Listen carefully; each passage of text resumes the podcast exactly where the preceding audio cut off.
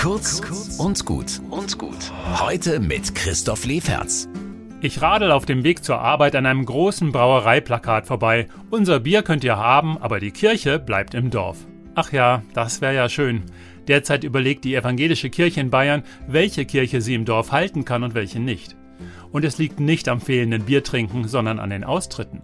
Wir würden gerne jede Kirche halten, aber wenn die Leute fehlen, können wir den Unterhalt einfach nicht mehr zahlen. Und zum Zweiten, und da muss ich mich an der eigenen Nase packen, man muss auch hingehen.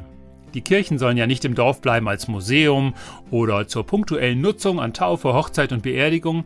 Die Kirche im Dorf macht nur Sinn, wenn sich dort die Leute treffen. Das ist unsere Kirche. Das Beispiel gilt natürlich genauso für kleine Läden, Wochenmarkt, Kulturzentren. Wenn wir alle nur im Internet unterwegs sind, können die sich nicht halten im Dorf. Also überlegt mal, wie soll unser Stadtteil aussehen? Also ich wäre für eine volle Kirche im Dorf.